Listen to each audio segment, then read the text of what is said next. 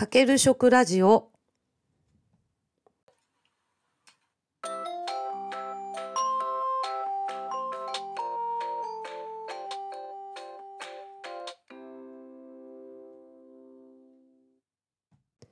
皆さんこんにちは。大阪ホームクッキングの磯部ゆかです。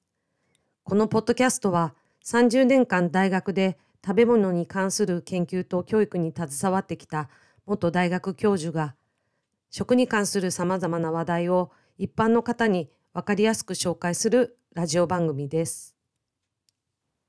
先日、三重県の亀山市の小学校で6年生が近くの農家の人たちに手伝ってもらって自然薯の苗を植えたということがニュースになっていました。え恥ずかしながら自然薯って自然芋って書くので自然に生えているものを取ってくるのかと思っていましたが栽培するんですね。学校現場で食育が行われるようになってこのように生活科や総合的な学習の時間などで栽培活動を実施する学校が増えています。ということで本日のテーマは教育×食で食農教育についてお話しします。私が学生の頃は食育という言葉はまだ出てきていませんでしたが、なぜか高校1年生の時に学校の近くの畑でさつまいもを育てました。交代で水をやったり、草引きをやったり、たまには間引き菜を引いて分けて持って帰っておひたしにして食べたりしたことを覚えています。収穫したさつまいもについては生の芋が支給されたのではなく町の食品工場に持って行ってもらって芋けんぴに加工してもらったのを一人何袋か持って帰りました頑張って育てたさつまいもが美味しい芋けんぴになってとても嬉しかったことを記憶しています普通科だったのでカリキュラムに栽培活動はなかったはずですから何か研究指定を受けて実施されていたのかもしれません。それから大学でもさつまいもを栽培しました。私の所属していた学科が所有していた畑が学内にあり、新校舎を建てるために取り壊されることになったため、所有権を主張するために一度畑を使っておこうということになりました。うちの研究室に割り当てられた区画にさつまいもを植えたのですが、ある日事件が起こりました。暑い夏の日に水やりに行ったところ畑の金網の中に鹿がいるではありませんか。私の大学は奈良にあるんですけれども信じがたいかもしれませんがよく鹿が校内をうろついていました。誰かが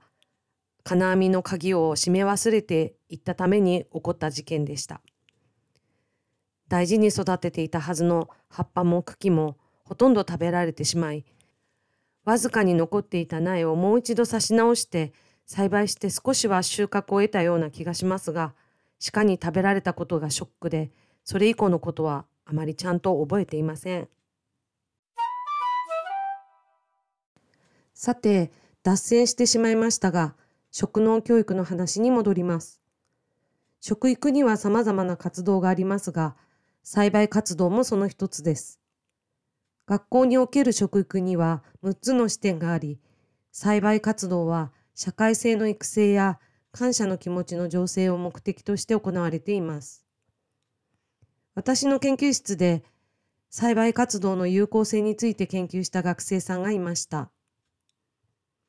高校1年生を対象に小学校と中学校の頃の栽培経験を尋ね、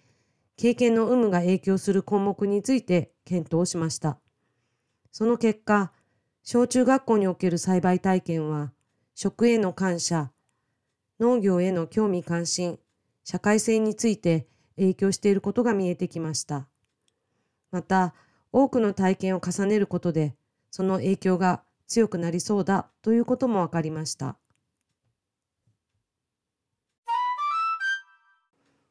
農林水産省が出している食育ってどんないいことがあるの？という冊子にも農林漁業体験の意義についてエビデンスが示されています。